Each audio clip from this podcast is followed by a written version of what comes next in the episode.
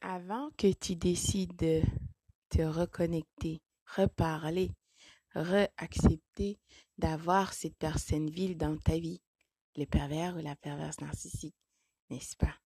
Rappelle-toi. 1. Cette personne t'a humilié, triangulé. Cette personne a voulu t'écraser, te piétiner. Mais écoute, par-dessus le marché, cette personne attend, espère. De toute façon, c'est ce que cette personne croit dans sa tête. De pervers ou de perverse narcissique. Ben, quand cette personne aura des problèmes, ben, que toi, tu viendras la porter, tu lui donneras ton support, le réconforter, être là pour lui.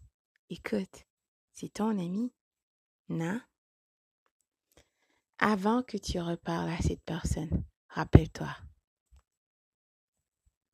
De toute façon, les sages de tous les âges t'ont déjà dit, les actes sont plus éloquents que les paroles.